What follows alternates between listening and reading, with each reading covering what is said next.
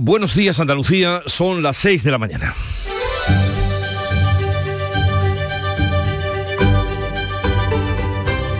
Despierta tu mente, descubre la realidad. En Canal Sur Radio, La mañana de Andalucía con Jesús Vigorra. Mañana se van a constituir los gobiernos de 8.000 ayuntamientos de España salidos de las elecciones del pasado 28 de mayo. A 24 horas de esta solemne sesión hay aún una decena de capitales sin acuerdo.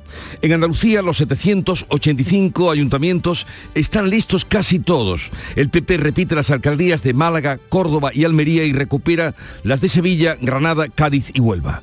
El PSOE mantiene dos hermanas, su bastión, y está en el aire el ayuntamiento de Jaén. En paralelo se negocian los gobiernos de las diputaciones provinciales que se van a constituir a final de mes. En la víspera de fecha tan señalada, el CIS publica hoy su primer barómetro mensual tras la convocatoria de elecciones anticipadas. El estudio dibujará el panorama de las fuerzas de las principales formaciones de cara al 23 de julio. Y otro asunto destacado, inquietante, e importante. Las autoridades griegas han detenido a nueve ciudadanos egipcios acusados de tráfico de personas tras el naufragio del martes. Los medios griegos informan de que los nueve se encuentran entre las 104 personas supervivientes. Tenían una página web para las personas que querían emigrar y cobraban hasta 4.000 euros por un pasaje que les llevó a la muerte. Son 80 los cadáveres aparecidos que se han recuperado y son cientos y cientos los desaparecidos. Los supervivientes describen las condiciones inhumanas que vivieron en el viaje, hacinados y sin comida. El sobrepeso y un problema en la maquinaria llevó el barco a pique. Y un asunto bien distinto. La artista y ventríloca María del Carmen Martínez, conocida como Mari Carmen y sus muñecos, ha sido encontrada muerta en su domicilio de Tenerife. Su entorno confirma que ha sufrido un infarto y una posterior caída. Acababa de cumplir 80 años. Era Mari Carmen y sus muñecos. De entre ellos, de entre ellos fue doña Rogelia la que nos hizo pasar tan buenos ratos. ¿Qué hace usted tan maquillada? ¡Qué hermosa! Que me han pintado para el programa. Programa. Ella que programa allí. Y me han sentado en una sillica de garguero. Y me han andado así con una brocha. Que me han puesto que el día. Que mire usted cómo me han puesto. En Canal Sur Radio, La mañana de Andalucía con Jesús Vigorra. Noticias. Las noticias que le vamos a contar a partir de este momento con Manuel Pérez Alcázar. Buenos días, Manolo. Buenos días, Jesús Vigorra. Pero antes y lo primero, el tiempo para este día. Este viernes vamos a tener cielos poco nubosos o despejados. La nubosidad será de evolución diurna en las sierras del interior oriental. Las temperaturas, como estamos notando ya esta noche, en ascenso. Las provincias de Córdoba, Sevilla, Huelva y Jaén van a estar en aviso amarillo por altas temperaturas a partir de la una de la tarde. Alcanzaremos 39 grados en Córdoba y en Sevilla. Los vientos van a soplar de levante en el litoral mediterráneo con rachas ocasionalmente muy fuertes en el estrecho. En el resto los vientos soplarán variables flojos con intervalos de componente sur durante la tarde.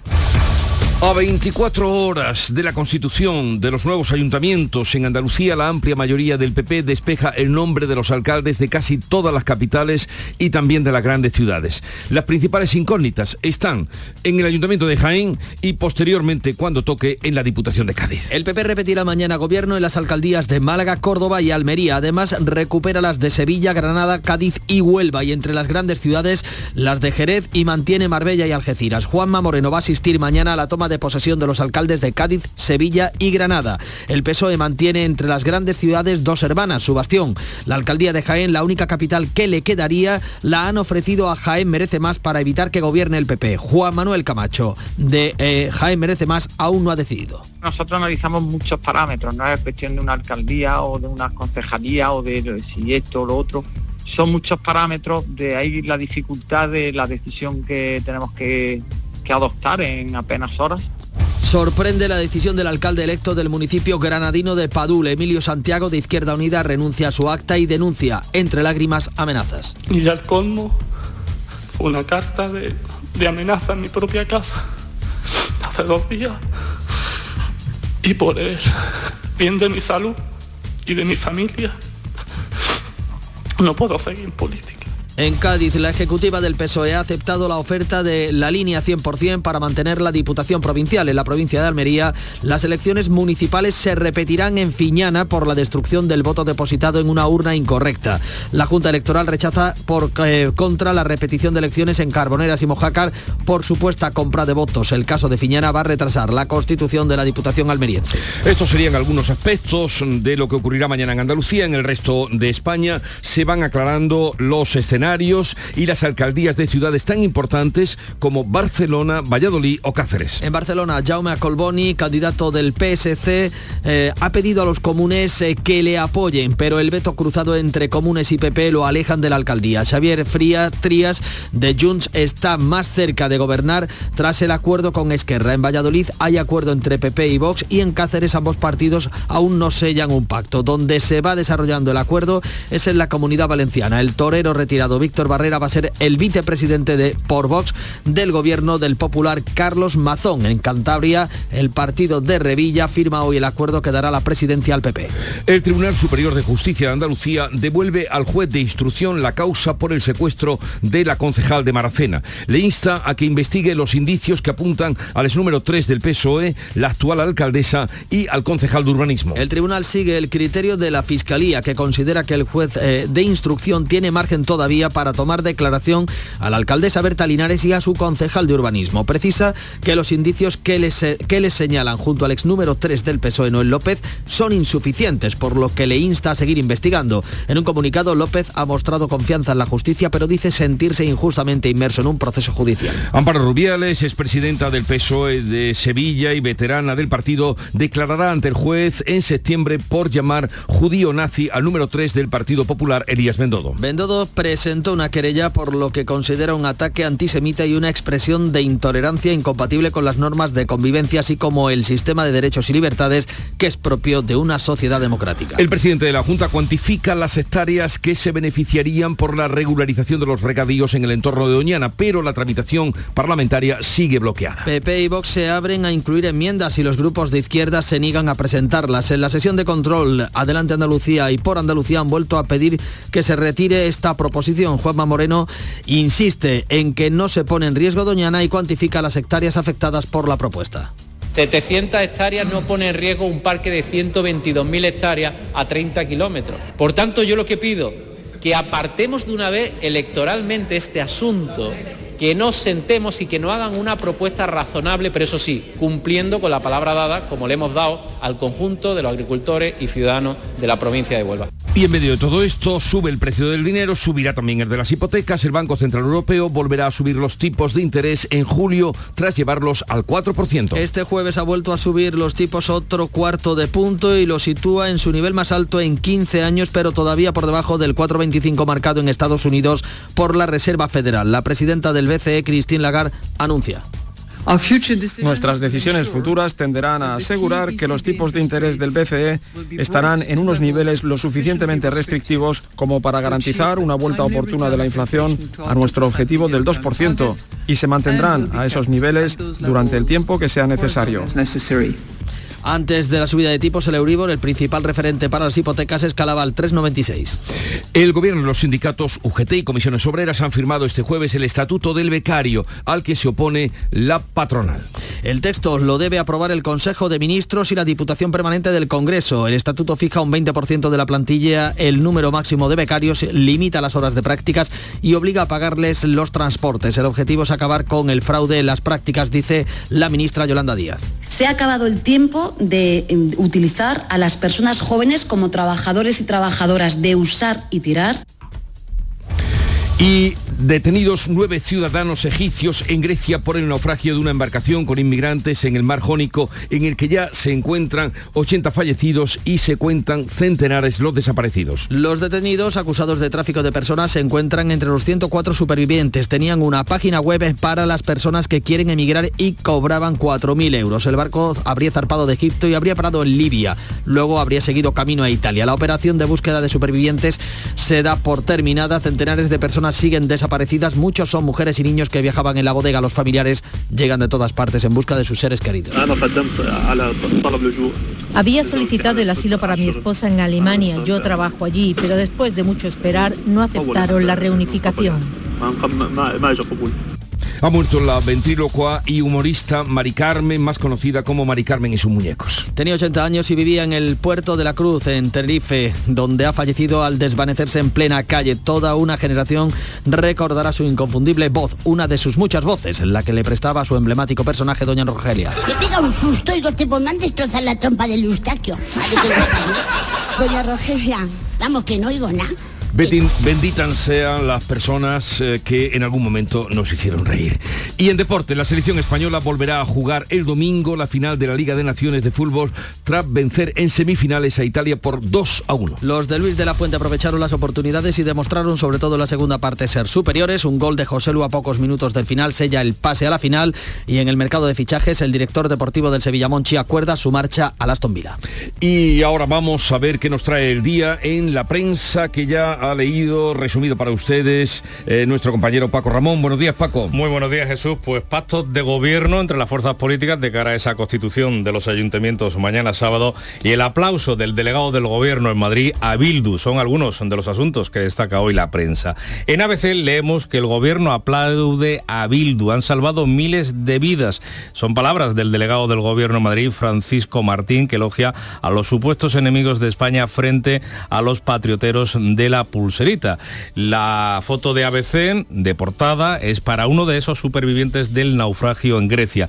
He perdido a 30 conocidos de mi pueblo. En el periódico El País leemos que el PP de Feijó abre la puerta a las políticas de la ultraderecha, los acuerdos con Vox en autonomías y en ayuntamientos, el pacto de Valencia relega, dice, la igualdad y amenaza a los inmigrantes irregulares. La fotografía de portada es impresionante, la del país, lleva la mayor laguna de Andalucía, ya saben, la reserva natural de Fuente de Piedra, que es hoy un desierto de sal por la sequía.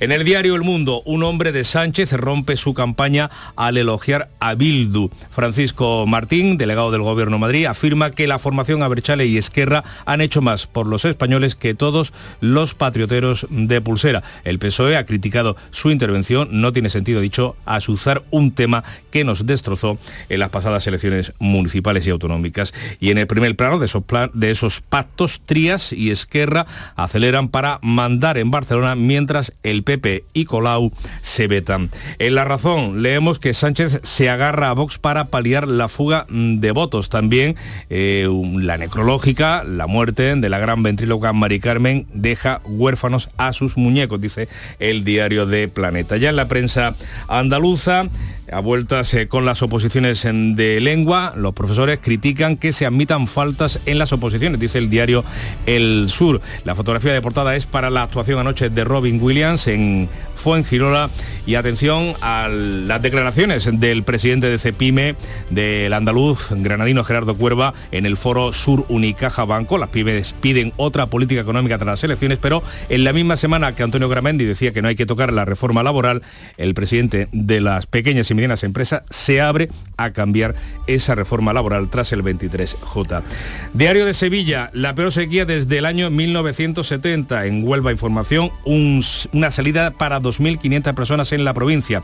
Comisiones Obreras, Asaja e Interfresas se, unan para, se unen para regularizar a los inmigrantes de los asentamientos. Tiempos de pactos en Cádiz también. Izquierda Unida perderá la alcaldía de Colil, pero recupera la de Sanlúcar. Populares y andalucistas han cerrado ya cinco acuerdos en la provincia. También en Granada, donde el PP sumará eh, con, dos, eh, eh, con Vox en dos ayuntamientos de la provincia, mientras se negocia en otros tres y da cuenta también de ese auto del TSJ, el ideal granadino, que ve exceso de conjeturas en el caso de Maracena, por lo que devuelve el expediente con el número 3 del PSOE Noel López al juzgado para que lo instruya nuevamente.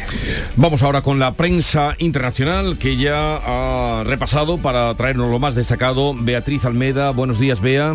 Buenos días. Hoy, como ayer, abrimos la prensa en Grecia. El diario Kazimerinis. Nueve arrestos por el naufragio. Son nueve egipcios acusados de tráfico de personas. El barco parece haber zarpado de Egipto, se detuvo en Libia y continuó hacia Italia. Nos vamos a Canadá. El Toronto Star cuenta horror y angustia por la muerte de 15 personas después de que un autobús de mayores chocara con un camión en Manitoba. Ha ocurrido esta madrugada, 10 están hospitalizados. Era un viaje de un día al casino. En el diario ucraniano Censor, Zelensky invita a Trump y a DeSantis a Ucrania. Lo ha hecho en una entrevista en un canal de televisión estadounidense. El expresidente Donald Trump y el gobernador de Florida, Ron DeSantis, han cuestionado el continuo apoyo militar estadounidense a Kiev y Zelensky quiere que conozcan la realidad de primera mano. En el Washington Post, Trump centra su campaña en su enjuiciamiento, vilipendiando el sistema legal, ha tergiversado los hechos y la ley. Y nos vamos a la prensa británica, eh, titula el Times fin de la carrera de Johnson. Se ha publicado el informe del Comité de Privilegios que determina que Boris Johnson engañó al Parlamento sobre el incumplimiento de las reglas en Downing Street durante el COVID. Acusa al primer ministro de numerosas infracciones. A las 7 menos 20, más información internacional. Y ahora pongamos un poco de música en esta mañana de viernes. No sabes lo que quieres ni lo conociera.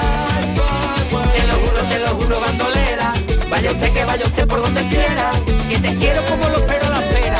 Viva el vino de Jerez de la frontera. No tú quieres lo que yo quisiera, no. Esta bandolera que nos llega de Canal Fiesta Radio y que sale de la unión de los Antílopez, ese dúo musical andaluz eh, divertido, creativo, siempre nos sorprende y ahora nada menos que se ha juntado con el canijo de Jerez y ha salido esta bandolera.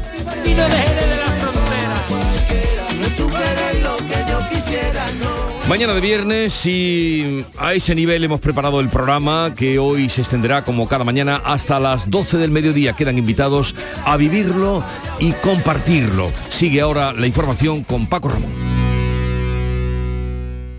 La mañana de Andalucía. Precios de locura en Rapimueble. Sofá Cheslón 249 euros. Dormitorio juvenil solo 389 euros. Aprovecha ofertas de locura y paga en 12 meses sin intereses. Rapimueble, líder en precios y calidad. Más de 200 tiendas en toda España y en rapimueble.com. Cercanía. Las historias que pasan en nuestra tierra. Andalucía en profundidad. Actualidad. El cafelito de siempre. Así es la tarde de Canal Sur Radio con Mariló Maldonado. Tres horas para disfrutar de una radio emocionante. Andalucía, son las 3 de la tarde. La tarde de Canal Sur Radio con Mariló Maldonado. De lunes a viernes desde las 3 de la tarde. Más Andalucía. Más Canal Sur Radio. En Canal Sur Radio, la mañana de Andalucía con Jesús Bigorra. Noticias.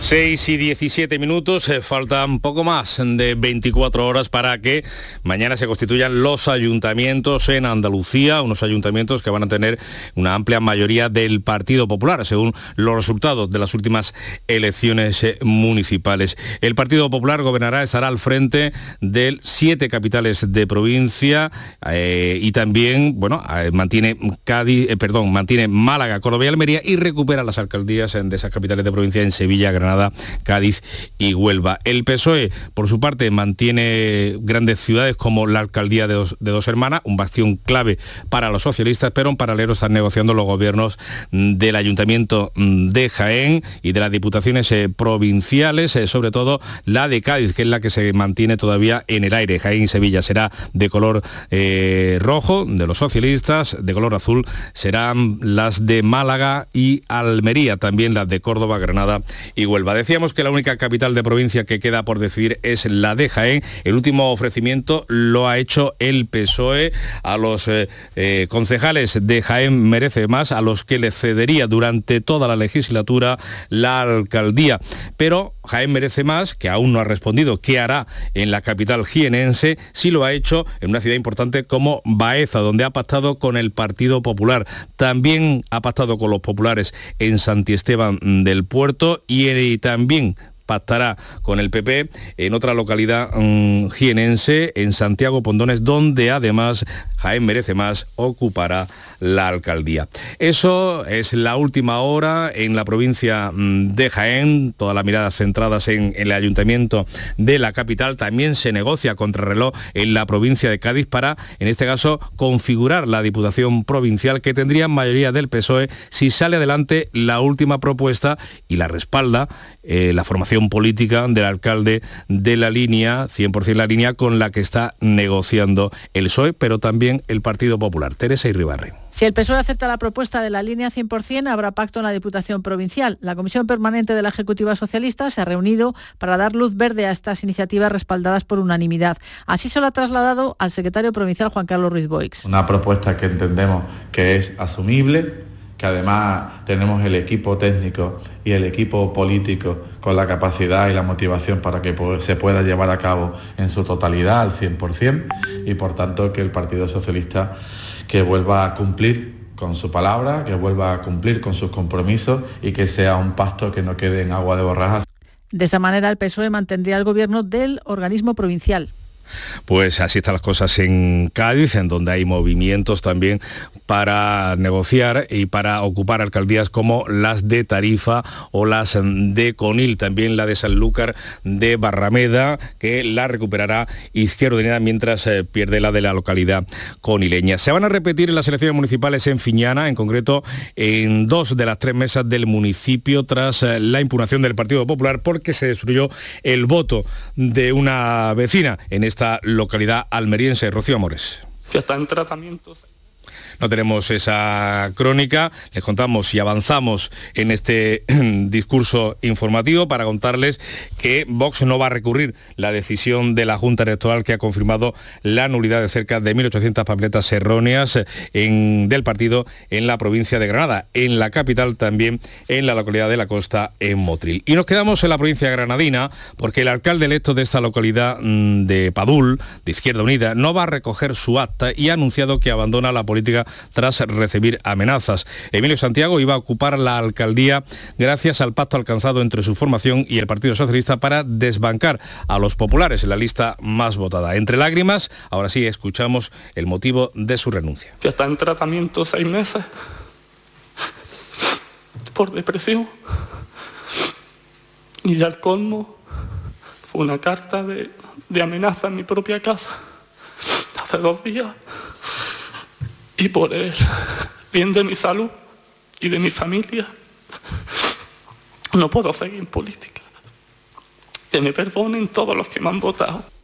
Bueno, pues esa es la despedida trágica mm, de este candidato de Izquierda Unida. En el resto de España se va aclarando el escenario de alcaldías de ciudades como mm, Barcelona, aunque aquí la última propuesta del candidato del PSC, Jaume Calboni, a la alcaldía, que ha pedido a los comuns de Barcelona que lo apoyen, pero no va a prosperar por el veto cruzado que mantienen los comunes con el PP y los populares con los comunes, con los de Ada Colau. Por tanto, Xavier Frías de eh, de la formación independentista Junts per Cataluña, está más cerca de gobernar tras alcanzar el acuerdo con Esquerra Republicana. Y hablando ahora de los pactos eh, postelectorales en las comunidades autónomas, les contamos que el torero retirado y empresario Víctor Barrera va a ser el vicepresidente de la Generalitat de Valencia, de la Generalitat Valenciana. Vox lo ha upado como número dos del Ejecutivo que presidirá el popular Carlos Mazón. Barrera asume además la cartera de Cultura. Los de Santiago Pascal, que se quedan con agricultura y con justicia. El acuerdo firmado incluye los postulados de esta formación en cuanto al PIN parental, la violencia que llaman intrafamiliar y la memoria histórica. El portavoz de campaña de los populares, Borja Semper, asegura que los gobiernos populares eh, o del PP no habrá marcha atrás en la lucha por la igualdad de las mujeres. lo que sí estoy en disposición de asegurar es que allí donde está el Partido Popular, y en este caso en Valencia, no va a haber ni un paso atrás en la lucha contra esta lacra que afecta principalmente eh, a las mujeres. Pues tras el pacto de gobierno del PP y Vox en Valencia, otras comunidades están a la espera de las negociaciones entre estos partidos. En la región de Murcia, la decisión del PP de dejar fuera de la mesa de la Asamblea a los de Abascal complica la investidura de López Miras, que contraataca y no descarta incluso hacer cumplir la amenaza de Vox, que no es otra de que se repitan las elecciones. Las Cortes de Aragón se van a constituir justo dentro de una semana, el próximo viernes. Para ese día los populares confían en llegar a un acuerdo con Vox y hacer presidente a su candidato Jorge Azcón. En una situación parecida está la aspirante del PP a gobernar Baleares, Margarita Proens, con mayoría pero insuficiente de cara a la constitución de la Cámara el próximo martes. Y el mismo día se va a configurar la Asamblea de Extremadura. La popular María Guardiola depende sí o sí de Vox, ya que la lista más votada fue la del PSOE. El presidente, Guillermo Fernández Varas, todavía no ha renunciado a la reelección, una decisión que provocaría dos sesiones de investidura, pues aunque PP y Vox aún no han pactado el futuro gobierno, los dos están de acuerdo en impedir otro del socialista. Y en Cantabria, la candidata popular María José Sáez de Buruaga y el todavía presidente Miguel Ángel Revilla van a firmar hoy un acuerdo que va a permitir gobernar en solitario a los populares. Los regionalistas ponen como condición que Vox no entre en el gobierno. Y vamos contándole más asuntos eh, porque el CIS va a publicar hoy su primer barómetro mensual tras la convocatoria de elecciones anticipadas. El estudio dibujará el panorama de fuerzas de las principales formaciones políticas cara al 23J. El CIS, el organismo público que ha quedado fuera de la insólita denuncia que ha adoptado el Partido Socialista contra empresas demoscópicas y medios de comunicación por las, por las encuestas que publican. Esa insólita mm, decisión de la Dirección Nacional del PSOE de presentar una denuncia ante la Junta Electoral Central contra tres periódicos, ABC, El Mundo y El Español, por las encuestas, decimos, electorales eh, que han publicado últimamente, coinciden con la pérdida de poder precisamente de los socialistas. La denuncia, según el secretario de Organización del PSOE, Sarto Cerdán, ha sido eh, por reprocharle que no se ha publicado el domicilio social de la empresa encuestadora y que no se han difundido las características técnicas de los sondeos o la fecha de realización del trabajo de campo. Eso dicen los socialistas. El presidente del gobierno visita Andalucía el próximo domingo, lo va a hacer un día después de constituirse los ayuntamientos, lo hace para lanzar su pre-campaña electoral, ha elegido la ciudad mm, sevillana de dos hermanas, ciudad fetiche, aunque la organización se ha visto obligada a cambiar el escenario. Las altas temperaturas previstas este domingo en el Valle del Guadalquivir así lo aconsejan. Más asuntos, eh, les contamos ahora que el Tribunal Superior de Justicia de Andalucía ha decidido devolver al juez de instrucción el caso de la causa que investiga o la causa que se investiga por el, por el, secuestro de una concejal socialista en la localidad granadina de Maracena. El Superior de Justicia andaluz dice que las eh, sospechas que plantea el juez sobre el número 3 del PSOE, dimitido temporalmente, Noel López y la todavía alcaldesa de Maracena, son solo conjeturas. Toma esta decisión siguiendo el criterio de la Fiscalía, que también considera que el juez de instrucción tiene margen para constatar la solidez de los indicios que detectó en un primer momento. en Carna Maldonado. El Tribunal Superior da un tirón de orejas al juez al recoger en el auto que no ha realizado diligencias esenciales en la investigación, como tomar declaración a la alcaldesa Berta Linares y a su concejal de urbanismo Antonio Leiva. Subraya que ha remitido indicios que se basan solo en la declaración del detenido por el secuestro y en el rastreo de los teléfonos sin contrastarlos con otras pruebas y precisa que son insuficientes y que una investigación no se puede basar en sospechas y conjeturas. También recuerda que si estos indicios cobran solidez, entonces sí deberá elevar de nuevo la causa al Tribunal Superior para que se investigue a Noel López y al resto de los cargos públicos. Pues Noel López ha publicado un comunicado en el que denuncia haberse visto injustamente inmerso en este proceso judicial. 6 y 28 minutos. La mañana de Andalucía. Vete a dormir con una sonrisa, con el show del comandante Lara. El humor más travieso, los invitados más divertidos, las mejores versiones musicales de Calambre. El show del comandante Lara. Los domingos en la medianoche en Canal Sur Radio. Más Andalucía, más Canal Sur Radio.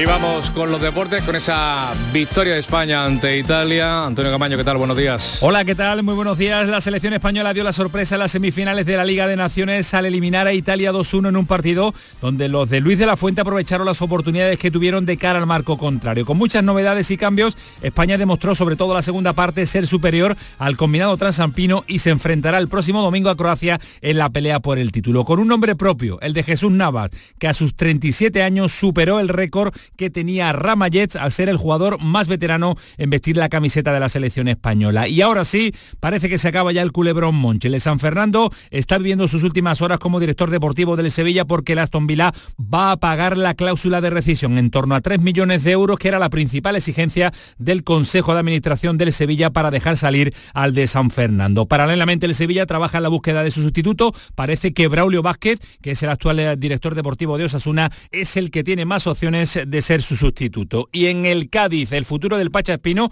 sigue estando de plena actualidad. En el Cádiz lo daba públicamente por perdido, pero no termina de cerrar su fichaje ni por el Getafe ni por Osasuna, así que el lateral le ha pedido al Cádiz más tiempo para decidir. El jugador tiene claro que en igualdad de condiciones se decantará por la opción del equipo amarillo.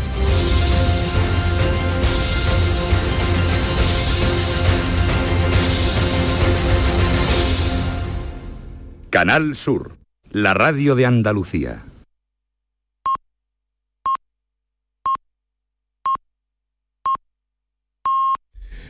Andalucía son las seis y media de la mañana.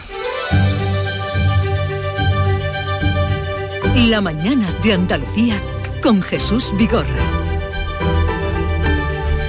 Y a esta hora vamos a recordarles en titulares las noticias más destacadas con Marilo Rico.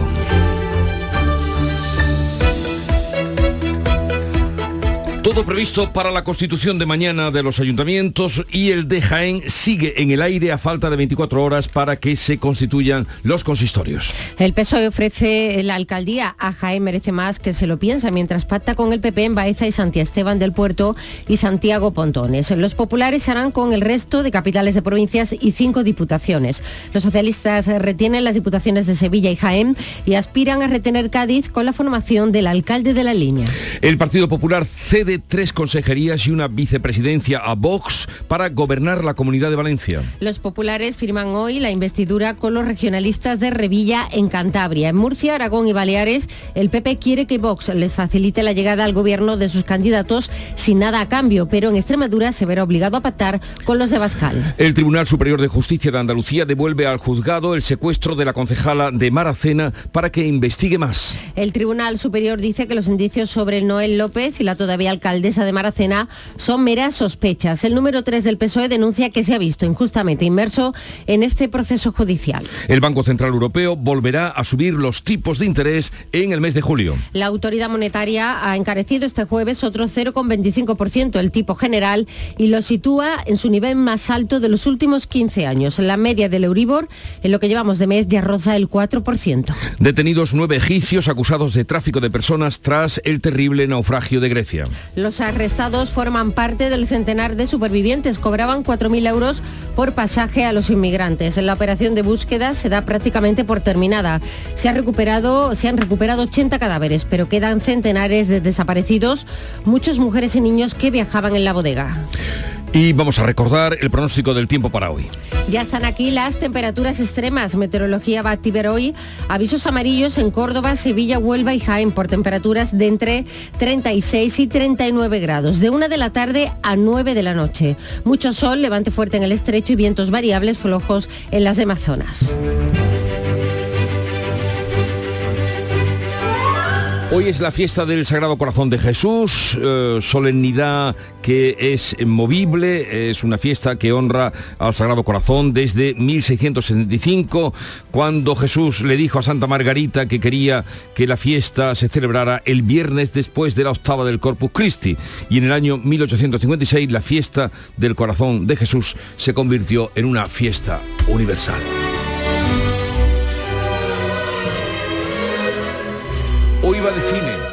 Los recuerdos, las efemérides. Va de cine porque tal día como hoy se estrenó en el año 1960, hace 64 años, Psicosis, de Alfred Hitchcock en Nueva York, Estados Unidos. ¿Cómo sería aquella tarde, noche? Entonces el cine era más bien de tarde. ¿Cómo sería aquel estreno? ¿Qué diría la gente cuando empezó a escuchar esto? Y a verlo en blanco y negro, que ya estaba el color más que desarrollado, el cine más 64 años, ya saben ustedes que una vez le preguntó... eh, no se iba a decir el nombre de un torero, pero me equivocaría. Le dijo, maestro, ¿qué es lo clásico? Y le dijo el torero, lo que no se puede hacer mejor. Pues esto es que una película de 64 años siga estremeciéndonos. Y va de cine porque tal día como hoy de 1978, hace pues 45 años ya, se estrenaba en Estados Unidos la película Gris. ¡Eh! ¡Ahí está Zuko! ¿De qué vas disfrazado? Denny, pareces un atleta. ¡Uh, uh, uh, uh! chico, qué elegante! Todo un campeón de atletismo. ¿Pero qué es esto, un disfraz de carnaval? ¿A quién le ha robado esta chaqueta? Mientras vosotros robabais piezas de coche, yo gané esta letra compitiendo en atletismo. Ah, no me fastidies. ¿Denny Zuko, un deportista? ¿En serio? ¿Te vas de nuestro grupo? Bueno, ya es hora de que os arregléis sin niñera, ¿no? Ah, vamos, chicos, el grupo significa mucho para mí, pero también me importa Sandy y voy a hacer lo que sea para conseguirla.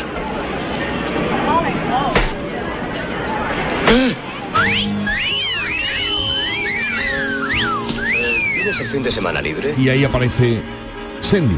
Sandy. Como ustedes habrán comprobado.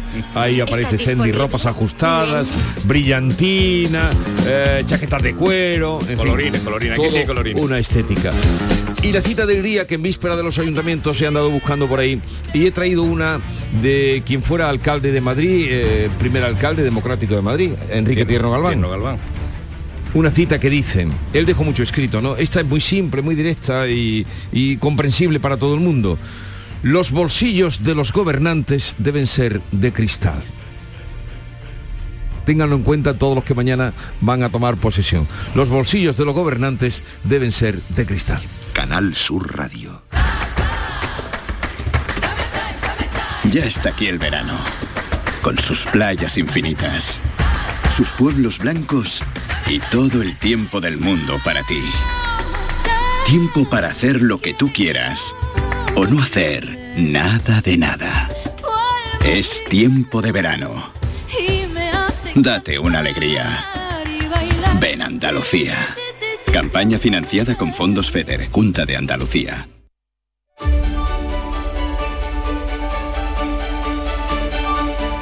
Vamos ahora con la segunda entrega de la lectura de prensa que ha hecho Paco Ramón. ¿Qué has destacado, Paco? Pues vamos a darle una vuelta a los periódicos editados en nuestra comunidad, en Andalucía. Comenzamos por el Diario Sur con esa fotografía de, portada espectacular, ese concierto anoche en Fuengirola de Robin Williams en una fiesta, bueno, que inaugura, podríamos decir así, toda la playa de, conciertos que se espera en la Costa del Sol y en el resto de Andalucía durante este verano. Sin embargo, el Sur destaca como principal titular unas declaraciones del presidente de Cepime, Gerardo Cuerva, en ese foro eh, Sur Unicaja Banco, en el, las que se abre a mm, cambiar la reforma laboral después del 23J y contra la subida del salario mínimo. Son, tiene trascendencia estas Sí. declaraciones porque esta misma semana el presidente de COE, organización de la que es vicepresidente Gerardo Cuerva, decía todo lo, contrario. contrario. Profesores de lengua critican que se admitan en las oposiciones, docentes de la ESO y universitarios tildan, nunca mejor dicho, de despropósito y relajación el criterio aplicado a las pruebas. Nueve faltas, si no recuerdo mal, Sí, era en nueve que- faltas, en lo que se. Diario de Sevilla, la peor sequía desde 1970. La Confederación Hidrográfica asegura el abastecimiento urbano durante año y medio, pero Sevilla va a entrar en emergencia el próximo mes de julio por falta de precipitaciones. Eso sí, como decimos, sin cortes. Entre tanto, los regantes exigen que se acometan ya las obras hidráulicas aprobadas. La hora de Sanz en la fotografía de portada, el equipo del alcalde electo del Partido Popular para gobernar durante los próximos cuatro años la capital hispalense. En el Huelva Información, la fotografía de portada es para uno de los inmigrantes eh, temporeros, una salida para 2.500 personas en la provincia en lo que van a buscar comisiones obreras, Asaja e Interfresa. Y la industria de Huelva que recupera el ritmo y deja atrás la pandemia. Es el titular de apertura, el más destacado del Huelva Información, con motivo de ese eh, de esa memoria de actividades de la gran industria onubense. En el diario de Cádiz, tiempo para pactos. Izquierda Unida perderá, por ejemplo, mañana la alcaldía de Conil, pero va a recuperar la de Sanlúcar. La lista más votada no gobernará tampoco ni en Tarifa ni en Ubrique y los populares y andalucistas han cerrado ya cinco acuerdos en la provincia. La foto de portada es para la playa de la Cachucha que vuelve el baño, se recupera, se vuelve a habilitar el baño en este punto del litoral gaditano. En Ideal de Granada, el PP gobernará con Vox dos ayuntamientos de la provincia y negocia en otros tres y el TSJA ve exceso de conjeturas en el caso de Maracena, devolviendo así el expediente al juzgado para que practique diligencias esenciales. Y en cuanto a la prensa nacional, destacamos eh, rápidamente los titulares más destacados. El gobierno aplaude a Bildu, han salvado miles de vidas, es el titular de ABC, con la declaración del delegado, del delegado del gobierno en Madrid, Francisco Martín, que elogia a los supuestos enemigos de España, dice, frente a los patrioteros de Pulserita. En el diario El País, el PP de Feijó abre la puerta a las políticas de la ultraderecha. El pacto valenciano relega la igualdad y amenaza a los inmigrantes irregulares. La fotografía para los efectos de la sequía en Andalucía, esa foto de la Reserva Natural de Fuente de Piedra convertido en un mar de sal. Y en el mundo, un hombre de Sánchez rompe su campaña al elogiar a Bildu. El PSOE critica la intervención del delegado del Gobierno de Madrid. No tiene sentido, dice, azuzar un tema que nos destrozó la pasada campaña. Vamos ahora a la prensa internacional que ha resumido para ustedes y ha espigado Beatriz Almeda. Nueve ciudadanos egipcios han sido detenidos y están acusados de tráfico de personas por el terrible naufragio de Grecia. Lo cuenta la prensa del país. Los nueve son náufragos rescatados. Organizaron el viaje, tenían una web y cobraban 4.000 euros por pasaje. El diario griego Tanea titula Buscan niños y mujeres. Continúa el feroz debate sobre si la tragedia podría haberse evitado con 78 muertos hasta el momento y 568 desaparecidos según las últimas estimaciones. El periódico trae hoy muchas historias personales de los que buscan a sus familiares. Manolis Macaris, eh, con ese eh, nombre tan sonoro. Manolis Macaris, médico del hospital de Calamata, cuenta que no deja de recibir mensajes en su teléfono móvil, en su teléfono móvil con fotografías de familiares, hijos, esposas, hermanos, los buscan con desesperación. Y el diario también griego Kazimerinis desataron la cuerda que les tiró la Guardia Costera, titula, querían seguir rumbo a Italia. Afirma la Guardia Costera que si hubiéramos intervenido habríamos provocado el naufragio. El ministro de Crisis Climática y Protección Civil sostiene que los que se han salvado lo han hecho porque ellos estaban allí. Nos vamos a Finlandia porque allí el Partido Conservador ha cerrado un acuerdo de coalición con la ultraderecha. Con ultraderechistas, populares y demócratas cristianos, el gobierno de coalición presenta hoy el programa de gobierno, pero ya hay avances en la prensa. Eh, lo cuenta el Italeti, el periódico finlandés. El presidente avisa de que habrá recortes en todas las partidas. Francia, o Francia, Finlandia se encuentra en una situación difícil, tenemos que ahorrar.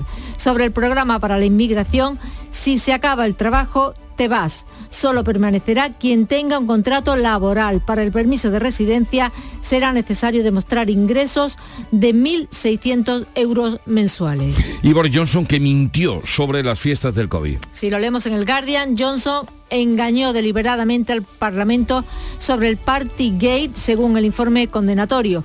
El Comité de Privilegios también detalla cómo el ex primer ministro fue parte de una campaña para abusar e intimidar a los parlamentarios que lo investigaban. En el Times, fin de la carrera de Johnson. Y muy descriptivo el diario Información británico sobre el rostro, sobre el rostro de Boris Johnson, mintió, mintió y mintió.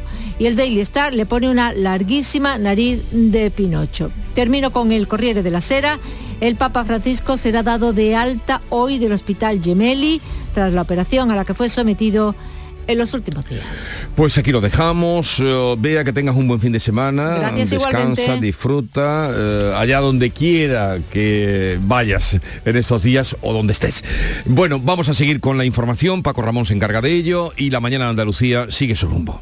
Gente de Andalucía te invita a descubrir desde el Hotel Barceló en Punta Umbría la oferta turística familiar de la costa onubense. Uno de los mejores hoteles todo incluido por su lista interminable de beneficios para toda la familia y una ubicación única. Gente de Andalucía. Este domingo desde las 11 de la mañana en el Hotel Barceló Punta Umbría, con la colaboración de Hoteles Barceló.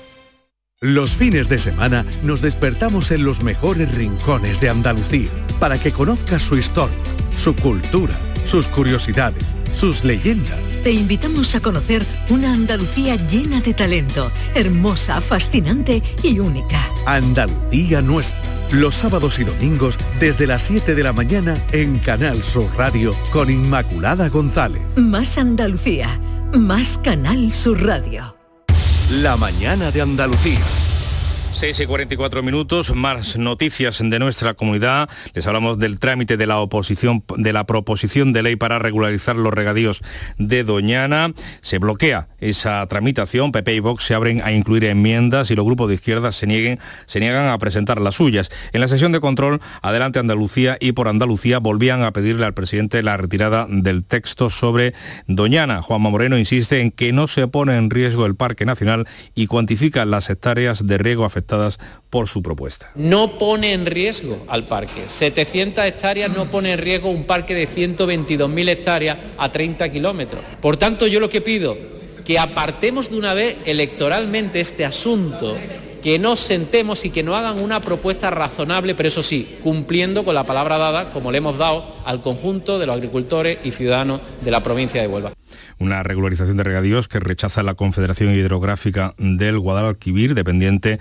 del Ministerio de Transición Ecológica, cuyo presidente ha mantenido un rifirrafe en las redes sociales con dirigentes populares, el mismo que advierte de que estamos sufriendo la peor sequía desde los años 70, peor que la del año 95, cuando algunas ciudades andaluzas sufrieron restricciones. Joaquín Páez también ha anunciado que solo nos queda agua para año y medio. Ciudades, el abastecimiento humano está en la cuenca del Guadalquivir, estoy hablando de la cuenca del Guadalquivir estrictamente, está garantizado año, año y medio, entre año y año y medio. Entonces, aunque no cayera ni una sola gota, pero precisamente para eso están las herramientas como lo que hoy venimos a presentar en la Confederación, que es el Plan Especial de Sequía.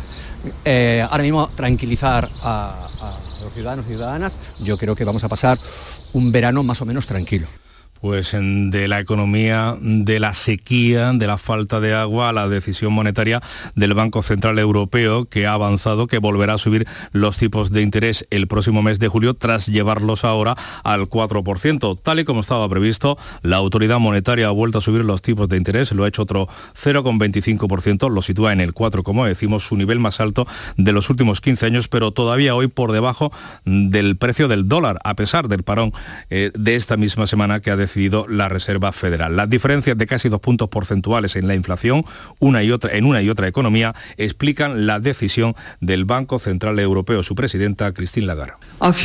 Nuestras decisiones futuras tenderán a asegurar que los tipos de interés del BCE estarán en unos niveles lo suficientemente restrictivos como para garantizar una vuelta oportuna de la inflación a nuestro objetivo del 2% y se mantendrán a esos niveles durante el tiempo que sea necesario.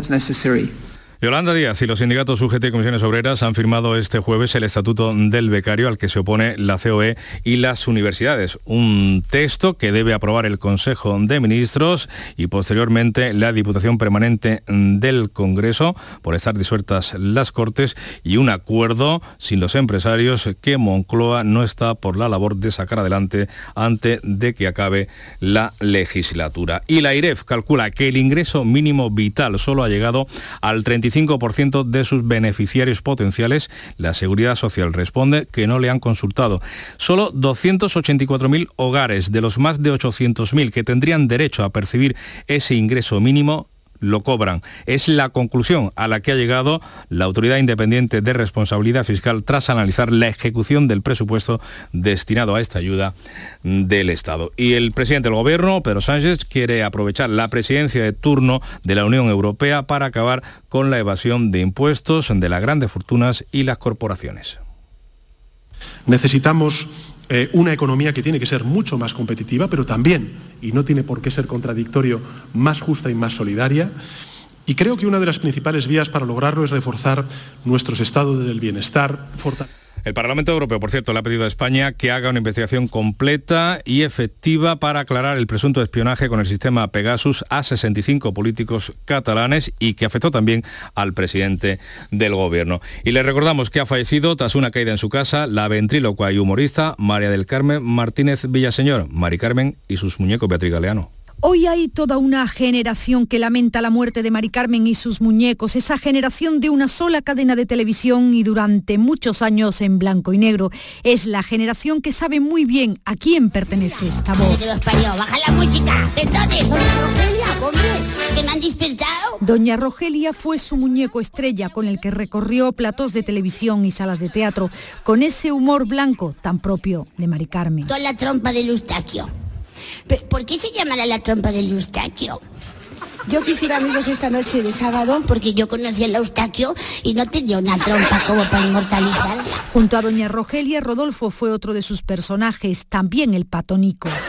Haz el favor. Todo el favor. ¿Qué ganas tendríais de verme eh, eh, eh, en esa caja que os tiene tontas a todas? Yo saldría un ratito todos los días. Desde 1967, cuando se estrenó en televisión española Noche del Sábado, han sido cientos las galas, programas y apariciones que ha hecho junto a sus muñecos. Los dos primeros, Nico y Daisy, a los que se unieron Rodolfo y Doña Rogelia. A todos se les ha apagado la voz.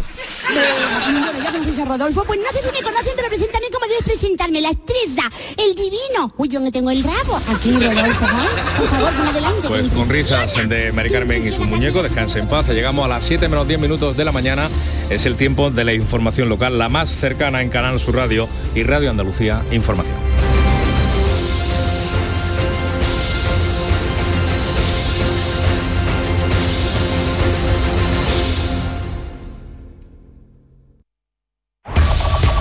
La mañana de Andalucía de Canal Sur Radio, las noticias de Sevilla. Con Pilar González. Hola, buenos días. El verano ha llegado de golpe unos días antes de que comience la estación. La noche ha sido calurosa y siguen subiendo las temperaturas. Estaremos en aviso amarillo desde la 1 de la tarde y hasta las 9 de la noche. Se espera una máxima de 38 grados en Lebrija y Morón, 39 en Écija y en Sevilla. A esta hora tenemos 23 grados en la capital. Mañana será similar en un día en el que se van a constituir los ayuntamientos salidos de las elecciones de mayo. En el Pleno de Sevilla estará el presidente de la Junta. Ya conocemos al nuevo equipo de gobierno. Las noticias de Sevilla. Canal Sur Radio. El nuevo gobierno municipal de Sevilla tendrá ocho grandes áreas y cinco delegaciones. El alcalde electo del Partido Popular, José Luis Sanz, ha creado estas ocho grandes áreas y ha designado a Minerva Salas, primera teniente de alcalde y portavoz del gobierno, además de delegada de Cultura y Deportes. Para Hacienda ha escogido a Juan Bueno. Al frente de urbanismo estará Juan de la Rosa y en seguridad Ignacio Flores, concejal del ayuntamiento desde hace 24 años. Además, el que hasta hace unos meses era portavoz de Ciudadanos, Álvaro Pimentel, será presidente del Pleno. Sanz asegura que ha configurado un equipo para que cuanto antes se note el cambio de gobierno en la ciudad. A conseguir en el menor tiempo posible que se note un nuevo equipo municipal, un nuevo talante, una nueva forma de hacer política. Yo en estos 600 días lo que más me ha llamado la atención en los barrios de Sevilla no ha sido la sensación de dejadez y de abandono, la falta de limpieza en, en cualquier barrio de la ciudad, es la falta de atención al ciudadano. El pleno de investidura será mañana a las doce y media. Lo podrán seguir aquí en directo en Canal Sur. De momento, ningún grupo ha garantizado su apoyo a Sanz, que cuenta con 14 concejales. Sin mayoría absoluta, puede gobernar en mayoría simple y así lo quiere José Luis Sanz. Yo el sábado que viene si no hay una catástrofe, voy a salir investido alcalde de esta ciudad. El día a día, pues cualquiera, cualquier fuerza política que anteponga sus intereses, los intereses de esta ciudad a sus intereses políticos o partidistas, podrá llegar a acuerdos con nosotros. A 24 horas de la constitución de los ayuntamientos, en Bormujos ha habido acuerdo y Vox va a facilitar la alcaldía de la popular Lola Romero. Ambas formaciones han cerrado un acuerdo programático de ocho puntos. También en materia política, Amparo Rubiales, expresidenta del PSOE de Sevilla, va a declarar ante el juez en septiembre por llamar judío nazi al número 3 del PP, Elías Bendodo, que se querelló contra ella. Y el PSOE ha cambiado la ubicación del acto del secretario general socialista, Pedro Sánchez, que va a realizar este domingo en Dos Hermanas. Espera reunir a más de 3.000 personas ahora en el recinto ferial de Dos Hermanas y no en el Lago de la Vida, donde estaba previsto un lugar al aire libre, y es que se esperan 35 grados a las once y media de la mañana. 6 y 53. Las noticias que más te interesan las tienes siempre en Canal Sur Mediodía Sevilla. Y este martes te llegan desde Osuna, desde la escuela universitaria que está de cumpleaños. Celebra su 30 aniversario. Canal Sur Mediodía Sevilla. Este martes, desde las 12, en directo, con la colaboración de la Escuela Universitaria de Osuna. ¿Tu mirada tiene un aspecto triste, cansado o envejecido? La doctora Carolina Bruzual, oftalmóloga especialista en oculoplastia y medicina estética, reconstruye tu mirada, eliminando ojeras, bolsas y exceso de piel, priorizando siempre la salud de tus ojos. No lo dudes. Clínica de Medicina y Cirugía Plástica, doctora Bruzual. Estamos en Bormujos. Primera visita gratuita. Te esperamos. En Canal Sur Radio, las noticias de Sevilla. El verano entrará el miércoles próximo, pero este fin de semana será un buen ejemplo de lo que nos espera. Hoy hemos amanecido con 3 grados más que ayer y nos espera un fin de semana caluroso, sobre todo hoy y mañana, con aviso amarillo por estas altas temperaturas, justo lo que temían los agricultores después de las lluvias de hace un par de semanas. El consumo humano de agua en Sevilla está garantizado para año y medio como máximo. El presidente de la Confederación Hidrográfica del Guadalquivir, Francisco Páez, ha advertido que estamos pasando la peor sequía de los últimos 53 años. El abastecimiento humano está en la cuenca del Guadalquivir, está garantizado año, año y medio. Entonces, aunque no cayera ni una sola gota, tranquilizar a los ciudadanos y ciudadanas. Hay 21 sistemas de abastecimiento que dependen de la Confederación y que están preparados para afrontar esta sequía, que por cierto ya es la más larga y más intensa desde el año 1970. Con este calor y con el fin de los exámenes de la APEBAU, los de acceso a la universidad, la noche ha sido muy larga en Sevilla con los jóvenes de fiesta. Tenía muchas ganas de fiesta, la verdad, porque llevaba como más de dos meses preparándome de la selectividad. Ha sido mucho estrés, pero al final la recompensa llegará. Ha merecido la pena.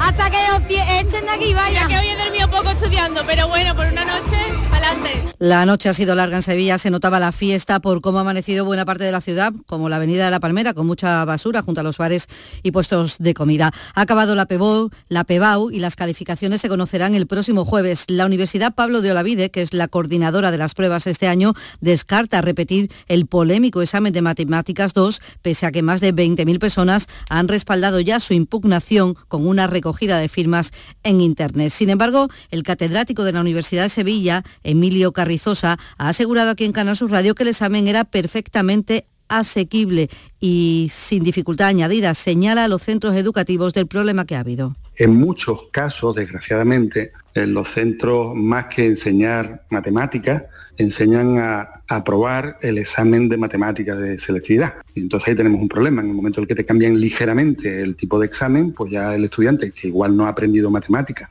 sino que ha aprendido a resolver los exámenes de otros años de matemáticas, pues ahí puede ser que pinche. La Universidad de Sevilla y la Pablo de Olavide, al igual que la conferencia de rectores en su totalidad, se oponen al estatuto del becario que han acordado el gobierno y los sindicatos, aumentan las obligaciones de las empresas y esto, a juicio de las universidades, pone en peligro las prácticas de los estudiantes, algo que es obligatorio para la graduación de muchas carreras. El secretario de Juventud de Comisiones Obreras, José Manuel Torres, lamenta esa postura y defiende la iniciativa. El estatuto del becario solo busca garantizar lo que es justo, que las prácticas en empresas sean un periodo formativo y que los alumnos y las alumnas en práctica no se conviertan en trabajadores low cost. La Hermandad del Dulce Nombre de Bellavista va a destituir a los responsables de su comedor social investigados por intercambiar con una frutería comida donada por el Banco de Alimentos. En principio se descarta que estos dos encargados del comedor se hayan lucrado más allá de beneficiar con este canje al negocio de un familiar. Lo ha explicado aquí en Canal Sur el hermano mayor Diego Centella. En principio tengo que creerlos a ellos, que son los que llevan trabajando 11 años ahí al frente del comedor y en principio tengo que creerlo. No descarto nada porque lo que vamos a hacer es intentar aclararlo todo y poner luz en todo y cada uno de los aspectos que rodean este caso y por supuesto tomar las medidas correctivas eh, oportunas. Y cita interesante hoy en el Virgen del Rocío. A partir de las 9 de la mañana, la Unidad de Oncología Radioterápica ha organizado una jornada de puertas abiertas en el patio del hospital. Empieza, por ejemplo, hablándose de nutrición, pero se abordará también la salud emocional, la investigación, el cuidado de la piel o los tatuajes para las cicatrices también del deporte. Cuestiones todas que pueden mejorar la vida del paciente de cáncer que recibe radioterapia, una técnica que es muy precisa, como explica el organizador de las jornadas, el doctor López Guerra. Unas máquinas que tienen un coste de varios millones de euros y que están diseñadas para tener una precisión milimétrica con unos tiempos rápidos porque lo que queremos es que las personas estén dentro de, esas máquinas el menor tiempo posible y lo que hacen es eh, ir directamente a la diana, al tumor, dejar la mínima radiación posible en el tejido sano de alrededor en suceso les contamos que la Guardia Civil ha detenido en casa dicha a una mujer de 31 años por incendiar el coche de su expareja. Para ello utilizó a otro a un joven con antecedentes que prendió fuego al vehículo de una forma que hizo sospechar a los agentes de que el fuego era intencionado. Les contamos también que en Icónica Fest, que comenzó anoche con, con música tecno en la Plaza de España, hoy se volverá a llenar con el segundo concierto programado. Hoy actúa Pablo López, 6 y 58. Este sábado, desde las doce y media del mediodía, te ofrecemos en directo la constitución del Ayuntamiento de Sevilla. Todos los detalles y todos los protagonistas en un programa especial de los servicios informativos de Canal Sur Radio en Sevilla. Este sábado, desde las doce y media del mediodía, especial informativos en Canal Sur Radio Sevilla. Deportes, Antonio Camaño, buenos días. Hola, ¿qué tal? Muy buenos días. Ah, parece que ya sí se acaba el culebrón Monchel. San Fernando está ante sus últimas horas en el Sevilla y el director deportivo ultima ya los acuerdos del contrato con el Aston Villa. Finalmente el conjunto británico va a pagar la totalidad de la cláusula de rescisión de Monchi, 3,1 millones de euros, y ahora el Sevilla tiene que buscarle un sustituto. Parece que Braulio, el que es actualmente director deportivo de Osasuna, es el que cuenta con mayor opciones. Y en el Betis colocan al central Touba en la órbita bética. Medio turcos así lo confirman y es una de las posiciones que el Betis está obligado a reforzar en este mercado de verano, ya que solo cuenta con Luis Felipe, Petzela y también Edgar como alternativa. Así que gana mucha fuerza el internacional por Argelia. 19 grados en Estepa, 23 en Sevilla.